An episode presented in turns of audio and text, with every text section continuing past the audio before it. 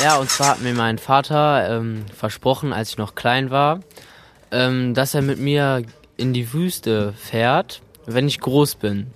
Und ja, dann kam halt eines Tages äh, der Zeitpunkt, wo sie halt wieder nach Russland fahren wollten. Aber da habe ich sozusagen einen Strich durch die Rechnung gemacht, äh, weil ich wollte halt mit und war mir da ziemlich sicher, dass ich nach Marokko fahren möchte.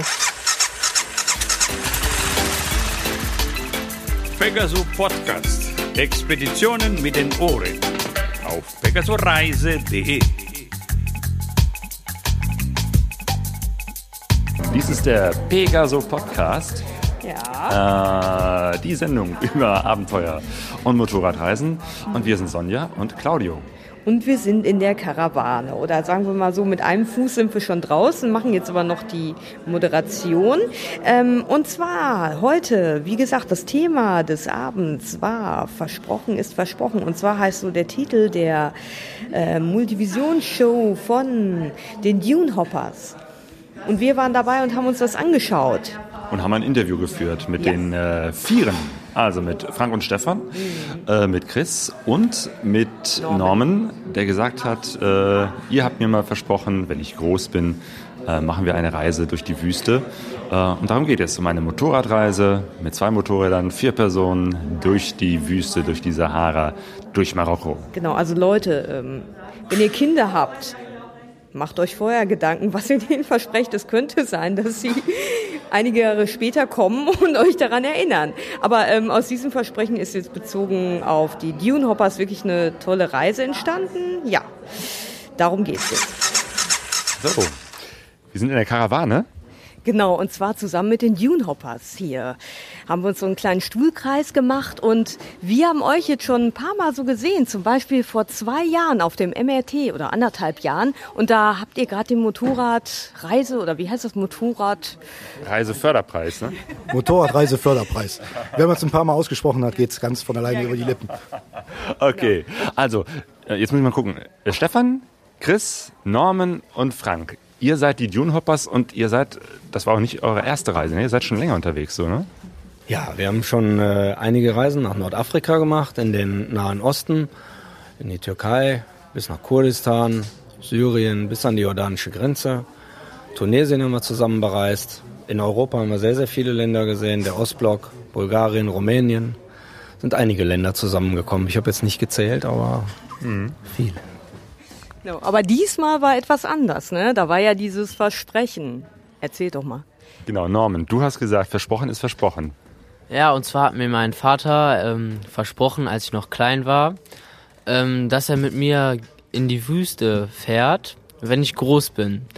Und ja, dann kam halt eines Tages äh, der Zeitpunkt, wo sie halt wieder nach Russland fahren wollten. Aber da habe ich sozusagen einen Strich durch die Rechnung gemacht, äh, weil ich wollte halt mit und war mir da ziemlich sicher, dass ich nach Marokko fahren möchte, auch aufgrund der vielen Wüsten und Strecken.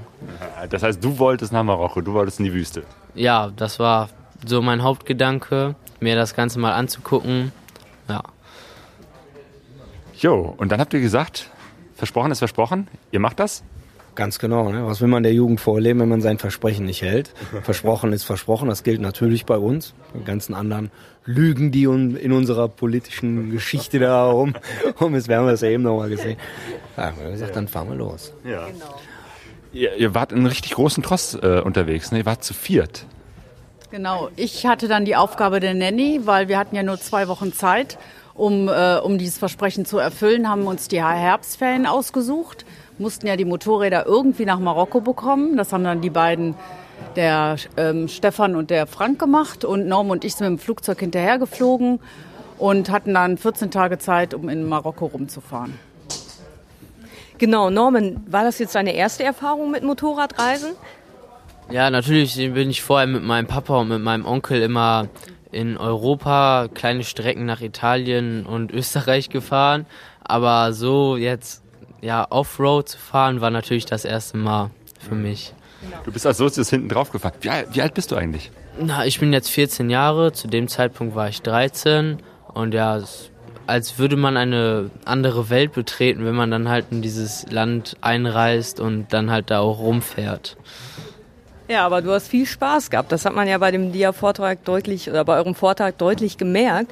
Und wie war das für dich, so lange hinten drauf zu fahren auf dem Motorrad? Ja, war natürlich, ähm, ich kann das gar nicht beschreiben. Also langweilig war es auf keinen Fall, weil man hat immer neue Sachen gesehen und die Menschen und die ganzen Kulturen. Also langweilig wurde es nie. Ja, einfach perfekt. Schön. Wie seid ihr denn gefahren? Also was war eure Strecke? Unsere Strecke war eigentlich, oben sind wir in Ceuta angekommen, diese spanische Enklave, über Chef Schauen, dann durch den mittleren Atlas, also Azru, und runter über Midelt Richtung Mersuga, den großen Erkschebi. Und von da aus haben wir dann äh, die westliche Strecke genommen, also nicht unten diese berühmte Offroad-Strecke. Das war einfach mit den schwer bepackten Motorrädern und den zwei Personen plus Gepäck hinten drauf eigentlich gar nicht darstellbar. Wir haben ja auch so ein kleines bisschen Verantwortung dem Jungen gegenüber und äh, auch der Mutter, die ja zu Hause geblieben ist. wir wollen ja auch nochmal fahren und sind dann eben runtergefahren nach Nekop, einer alten sehr ursprünglichen Oasenstadt, haben dann diese relativ schwierige Piste genommen runter nach Sagora bis zu den Dünen von Tinfu unten und sind dann über die heute nicht mehr befahrene Pistenstrecke zwischen Sagora und Axt gefahren. Sollte jeder mal machen, ganz tolle Sache. Und von oben dann eben aus Richtung Ait Benadou und dann diese übliche Touristenstrecke Richtung Todra-Schlucht. Erst die Dade-Schlucht noch mitgenommen, sind dann oben über Ilmichel, über den Hohen Atlas gefahren Richtung Usud. Von Usud den kurzen Abstecher nach Marrakesch und von da aus dann relativ schnell, weil uns sehr schlechtes Wetter eingeholt hat. Das war zu dem Zeitpunkt der, der wilden Herbststürme, die das Mittelmeer da verwüstet haben. Im Dauerregen eigentlich bis so schnell wie möglich wieder hoch nach Ceuta und von da aus mussten die beiden ja auch dann auch wieder auf den Punkt genau, damit wir das Zeitfenster möglichst genau eben ausschöpfen und auch die Flieger wieder bekommen. Mhm. Genau. Das heißt, ihr hattet so vom Wetter her alles. Ne? Ihr hattet richtige affige Hitze, ihr hattet Regen, Schauer, also doch Motorrad, äh, wasserdichte Motorradkleidung war dann doch ab und zu mal nötig. Aber ja, genau. Also bei der Abfahrt, das hat man in dem Vortrag auch gesehen, da war ein relativ heftiger Regen. Das, was wir nicht zeigen konnten, dass wir durch die Berge durch ein Gewitter gefahren sind, das habe ich in meinem Leben noch nicht erlebt. Die Blitze wirklich quer über die Straße. Jedes Mal, wenn da irgendwas geblitzt hat, runtergebremst aus Schreck. Und das will, sagen wir mal, wenn man ein paar tausend Kilometer schon hinter sich hat, äh, schon was heißen. Aber das war tatsächlich also nicht ganz ungefährlich. Aber es war auch keine Möglichkeit, irgendwo anzuhalten, weil da oben war nichts. Also da musste man dann eben dann da durch. Und wie du es eben gesagt hast, also von Regen über Kälte. Wir hatten vier Grad oben nur bei den Berberaffen oder so und dann eben bis 25 Grad und Staub, alles dabei gewesen. Das heißt, ihr musstet auch richtig äh, eine Ausrüstung haben, die wirklich äh, an, an Kleidung, an, an Sachen, die ihr dabei hattet, die wirklich für alle Wetterlagen äh, geeignet ist. Ne? Ja. ja, wir hatten sogar Winterhandschuhe dabei. Der Norm hat wirklich mehr als einmal gefragt, boah, so viel Zeug, was wir da mit Regen und Winter und wir fahren in die Wüste, was nimmst du denn da alles mit und und und, aber wir sind noch nicht seit gestern unterwegs, haben schon ein paar Kilometer gefahren so im Leben und wir wissen dann doch schon, äh, guter Freund von mir hat mal gesagt, wer auf dem Motorrad friert, der ist entweder arm oder doof. und deswegen haben wir da gute Sachen eingepackt und wir hatten natürlich auch eine Verantwortung. Ne? Ja. Christiane als Frau friert dann wahrscheinlich auch ein bisschen früher. Ne? Enorm. Hast du gefroren? Nein. Nein. Gut, musst du jetzt sagen. Aber zumindest, ihr wart nicht mit Zelten unterwegs, sondern ihr ähm, habt in, in Gästehäusern, Kaspar, äh, sind das diese Gästehäuser? Eine Kasper kommt eigentlich aus dem Altberberischen oder aus dem Altarabischen, heißt eigentlich nichts anderes wie über, frei übersetzt wie Zitadelle. Das heißt also, früher wurden diese Häuser relativ wehrhaft gebaut, weil es gab ja auch marodierende Nomadenstämme, für die man dann geschützt sein musste. Und unter, in diesen Kaspers, das, also eigentlich ist das so ein Haus mit vier Türmen dran, was man eigentlich so in den Reiseführern auch immer ganz gerne sieht oder sowas. Das kann also sein, dass es noch wie manchmal üblich alte Familien sind, wo das wirklich seit schon Generationen im Familienbesitz sind. Oder es kann eben sein, dass man das zu Gästehäusern umgebaut hat. Aber eine Kasper direkt als Gästehaus gleichzusetzen, das äh, kommt, wird dem nicht gerecht. Ah ja. okay. Das heißt, das sind dann ähm, Häuser, die schon speziell für den Tourismus oder zumindest als Hotels oder Gästehäuser umgebaut worden sind. Also es gibt heute tatsächlich auch wieder die, äh, die, die Möglichkeit, oder die Tradition schon fast, dass man wirklich mit dem Stammflehm und der Bauweise der früheren Jahrhunderte heute moderne Gästehäuser in diesem Kasperstil hochzieht. Und das ist natürlich von dem, vom Wohnklima her eine ganz tolle Sache. Und äh, als Tourist lebt man natürlich da auch den Traum der Tausend und einen Nacht, weil das verstehen die wirklich auch wenn manchmal so, sag mal, der Putz ein bisschen runterfällt und der Chrom an der, an der, an der Duscharmatur vielleicht fehlt, aber das machen die mit ihrem Charme und äh, Allah wird's richten, machen die eigentlich alles wieder wett. Ne? Genau, weil Hotel irgendwie, es war jetzt nicht, was man sich sonst irgendwie unter einem Hotel, einen, einen Betonklotz mit, mit Aircondition vorstellt, sondern was richtig Romantisches, ne? Ja, also man, man kommt im Grunde äh, von außen fällt das gar nicht auf. Das ist einfach rundherum vier, vier Wände mit ein paar winzigen Fenstern, ein ganz kleines Tor. Dann wird dieses Tor geöffnet und man befindet sich ähm, in einer völligen Ruhe. Die, der Straßenlärm, den hört man nicht mehr. Ähm, in der Mitte ähm, ist, ist Wasser, äh, also entweder, wenn es eine kleinere äh, Kasper ist, ein ganz kleiner, also ich sag mal Schwimmbassin und äh, wenn es ein größeres Haus ist, ist das wesentlich größer. Also der Mittelpunkt ist wirklich dieses Wasserwasser. Ja, und dann nach innen ist alles offen, eine Galerie über mehrere Etagen und die Räume öffnen sich immer nur in die Mitte der, des Gebäudes. Nach außen hin sind wirklich diese winzigen Fenster. Also man befindet sich in einer völligen Ruhe mitten in der Stadt. Lärm bekommt man alles nicht mit. Und dann natürlich, ähm, ja, ausgestattet.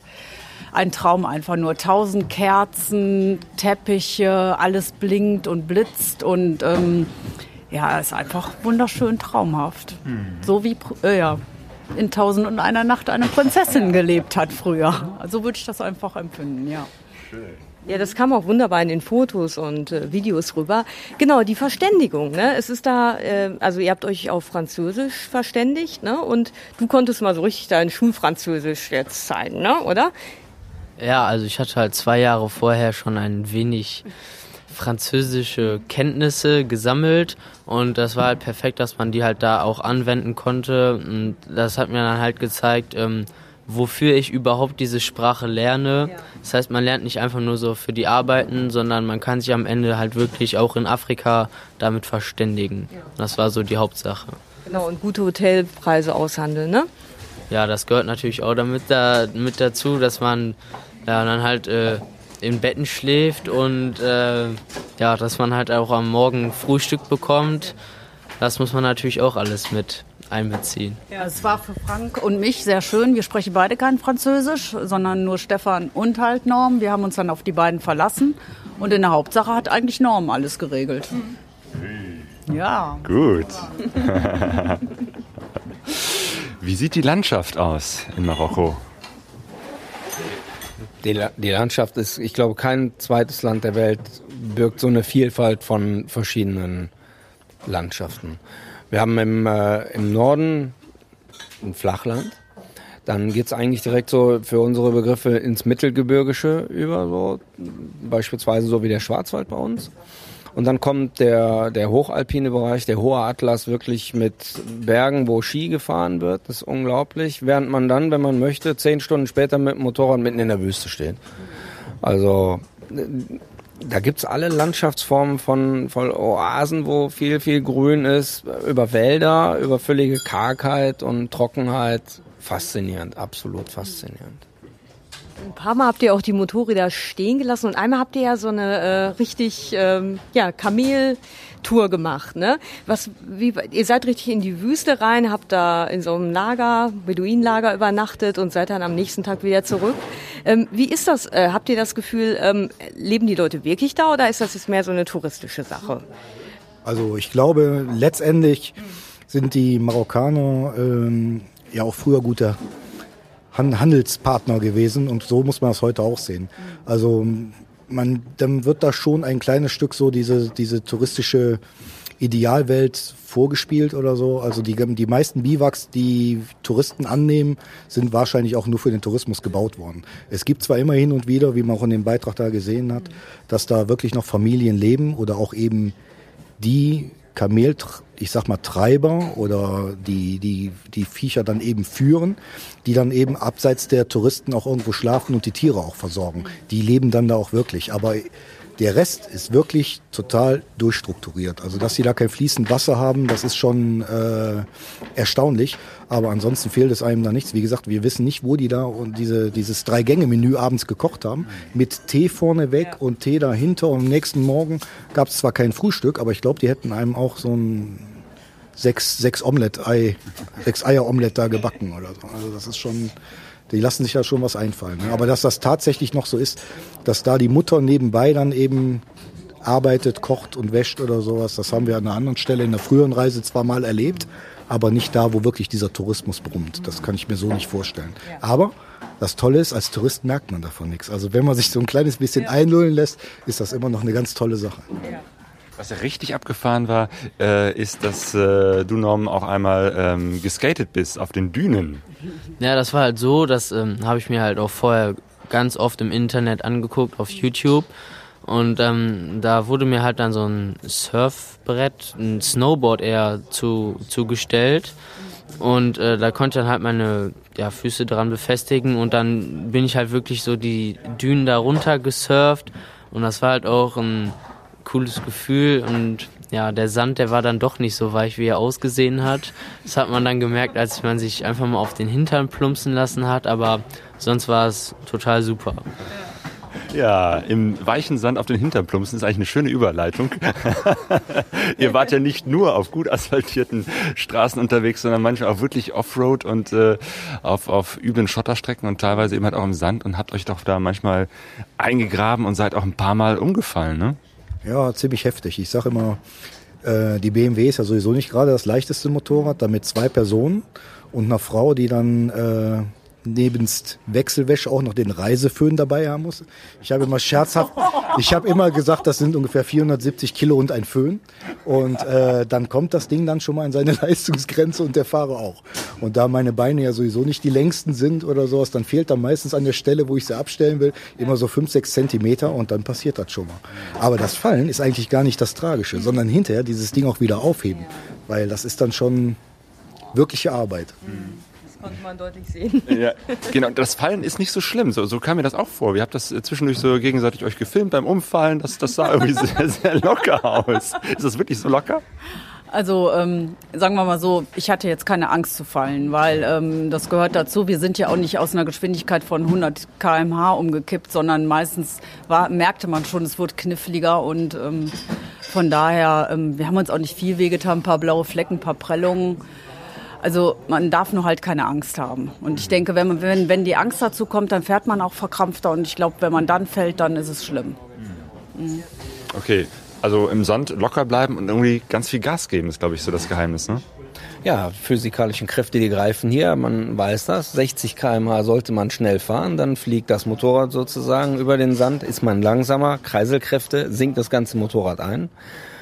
Ähm, das Problem ist, Stefan hat es eben schon gesagt, ähm, mit zwei Personen ist das eine andere Geschichte wie ganz alleine. Ne? Wenn man seine Frau oder seinen Sohn hinten drauf hat, hat man eine ganze Menge Verantwortung. Der Schweinehund ist dann vielleicht nicht ganz so groß, dann doch immer so schnell unterwegs zu sein. Und so kamen dann wirklich auch sehr strapaziöse äh, Momente auf uns zu. Und wir haben eben auch in einzelnen Gesprächen äh, gehört von Leuten, die schon viel in Nordafrika unterwegs sind. Die sind alleine, solo, noch nicht solche Strecken gefahren, wie wir eben mit zwei Personen pro Motorrad. Mhm.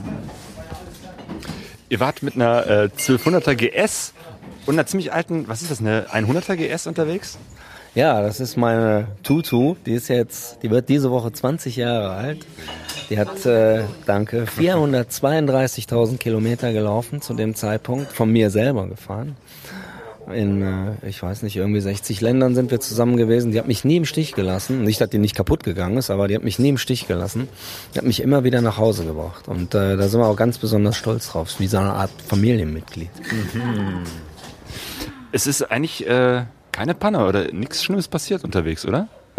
Eine der ganz wenigen Reisen wirklich, in der überhaupt nichts passiert ist. Also wir haben ja schon, ja, das war schon. Also ich sag mal so, wenn wenn man so denkt, man hat dann mal muss man so einen Reifen wechseln ohne Werkstatt in der Nähe oder so und dann die äh, Schlauchlos äh, Reifen von der Felge runter machen mitten im Nirgendwo oder im Kaschka-Gebirge einen doppelten Rahmenbruch an so einer Kuh oder so, mhm. dann ist man da schon andere Sachen gewohnt. Aber wir hatten noch nicht mal einen Platten. Ich glaube, der Einzige, was schiefgegangen ist bei meiner Frau, ist mein Fingernagel abgebrochen. Aber ansonsten müssen wir sagen, das ist alles sehr glücklich abgegangen. Ich glaube, wir werden die Silberhochzeit nicht mehr erleben. Das schneiden wir aber raus. Ne? ja, ihr seid gefahren und ihr seid auch zwischendurch einmal geflogen. Ja, und zwar haben wir am, ziemlich am Ende der Reise äh, eine Ballonfahrt mitgemacht und das war ein unbeschreibliches Gefühl. Da wurde ich zwar um Viertel vor fünf geweckt. das schließen wir jetzt mal aus, aber dann ging es halt in die, ja, ja dann ging es halt ähm, in die Wüste und wirklich ich wusste nichts und die Chrissy wusste nichts und das einzige oder das erste Mal, als ich davon halt erfahren habe, war, dass da wirklich diese unglaublich lange Flamme aus diesem Ballonkessel äh, herausgekommen ist. eben auch gut Leut, Leute erschrocken, ne? Habt ihr das gesehen im Publikum? Die sind total. Ja. es war ganz dunkel und plötzlich kommt diese riesen Flamme. Ja, ja, war, das war echt unbeschreiblich. Da muss man vielleicht davon das erzählen. Ähm, wir haben in 2011 den Motorradreiseförderpreis gewonnen und ähm, diese Ballonfahrt ging um viel Geld und äh, wir haben uns das davon miterlaubt. Also das war eine ganz riesige Sache. Ne? Das also sollte keinen falschen Eindruck erwecken. Wir sind eine ganz normale Wechselschichte halt eben, die auch gucken müssen, dass sie dann so irgendwie klarkommen und das hat uns das ermöglicht und das war eine Riesengeschichte. Ähm, Gab es etwas, wo ihr sagen würdet, das müssen wir nicht nochmal haben? Ja, das Gewitter. Ganz ja, am Anfang. Das war nicht in Marokko, das war nur in Spanien gewesen. Ja, ja, also, das, gehört zu der Reise mit. Ja, also das ist das Einzige, was ich nicht mehr brauche. Das war wirklich dermaßen heftig, dass ich sagen muss, also das braucht kein Mensch. So ein Gewitter in den, Gewitter in den Bergen und das schönste Erlebnis war eigentlich der Zusammenhalt in der Gruppe. Weil es war für uns ja auch ein gewisses Risiko. Wir sind, fahren ja öfter zusammen und wir haben ja ein manchmal nicht gerade mädchenhaft scheuer Art, miteinander umzugehen. Und wenn dann, sagen wir mal, der Sohn dazu kommt und noch die Ehefrau oder so, dann ist das ja doch ein gewisses Risiko, was da abgeht. Aber das hat super geklappt, jederzeit und immer wieder gerne. Da seid ihr euch einig? Ja, doch, ja, doch, auf, doch, jeden, auf Fall. jeden Fall. Das war wirklich eine Reise. Also die wird keiner von uns irgendwann irgendwie vergessen oder so. Ich glaube wirklich mit völliger Demenz im Altenheim werde ich immer noch dem Pfleger sagen, ja, tu mal die CD von dieser Reise rein. Ich werde mich da immer dran erinnern. Das ist äh, unvergesslich. Kann ich auch nicht anders sagen. Ich bin sehr pfleglich von den drei Herren be äh, behandelt worden und es war einfach super. Und Norm ist einfach ein super Kerl. Kann man einfach nicht anders sagen. Was glaubst du, Norm? War das deine letzte Motorradreise? Äh, nee, eher die erste. Also äh, ich glaube, das hat irgendwie so bei mir was im Kopf ausgelöst, dass ich auf jeden Fall das fortsetzen werde, halt auch in anderthalb Jahren selber fahren möchte, wenn es auch nur 125 Kubikzentimeter sind, aber auf jeden Fall dann weiter in der Weltgeschichte rumdüsen. okay, ja, dann wünschen wir euch noch weiterhin gute Reisen und äh, viele tolle Geschichten, die ihr dann hierher wieder mit zurückbringt. Genau, danke für das Interview. Und jetzt könnt ihr euch endlich mal was zu essen und zu trinken gönnen. Danke. Ja. Pegasus Reisen. Was wir am Anfang nicht gesagt haben, ist, dass es März 2013 ist. Ja, das ist, äh, das ist ganz wichtig jetzt hier zur Orientierung, also März 2013. Und ähm, weil wir jetzt so schön schon bei der Abmoderation sind, was gibt es denn noch zu sagen? Dass es äh, noch ein Foto äh, gibt äh, von den Dune Hoppers und äh, einen Link zu deren Homepage auf unserer Seite pegasoreise.de.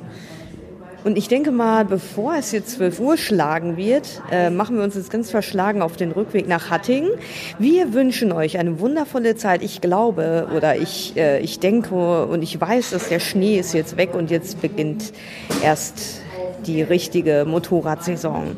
Also kommt Eine große Herausforderung ist nämlich jetzt nächste Woche ist der Hönne Trail, eine Enduro-Veranstaltung. Äh, da fahre ich hin. Und bis dahin muss ich mir noch mein Motorrad fertig kriegen, weil ich wollte das neu lackieren und hatte ganz viel Zeit, aber es war einfach viel zu kalt, um was zu lackieren. Also ich mm. muss jetzt irgendwie das auf die Kette kriegen. Ähm auf die Kette kriegen, ne? Weil äh, Claudio hat wirklich in ganz äh, kleinen, maschiger Sisyphus-Arbeit da äh, den Lack abgeschliffen und äh, neue Farbe. Abgeklebt. Genau, abgeklebt. Ja, und ich wollte das jetzt abkürzen und neue Farbe aufgetragen und dann hatte die ja so dramatische Risse und dann hast du ja auch, dadurch, dass du dieses Problem im Forum besprochen hast, rausgekriegt, dass das daran liegt, dass es zu kalt war für den Lack. Das heißt, du brauchst jetzt genau, Temperaturen von äh, über 15 Grad. Genau. Wenn es kälter als 15 Grad ist, ja. dann, dann fängt der äh, Lack an Risse zu kriegen. Das ja. ist nicht gut. Und es war einfach die letzten Monate definitiv definitiv zu kalt, geht nicht. Aber es wird jetzt. Ich spüre das in meinem rechten Zeh. okay, eine Woche habe ich noch. Oder ich fahre mit einem unlackierten Motorrad ja, rum. Ja, Wie auch immer. Wir wünschen euch einen guten äh, Start in die schneefreie Motorradsaison. Macht's gut, fahrt sicher und äh, bis bald. Gute Reise. Wir sind alle auf der Reise, doch keiner weiß, wohin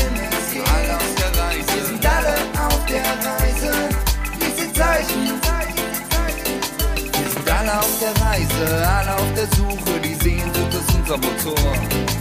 Wir kennen uns nicht. pegasoreise.de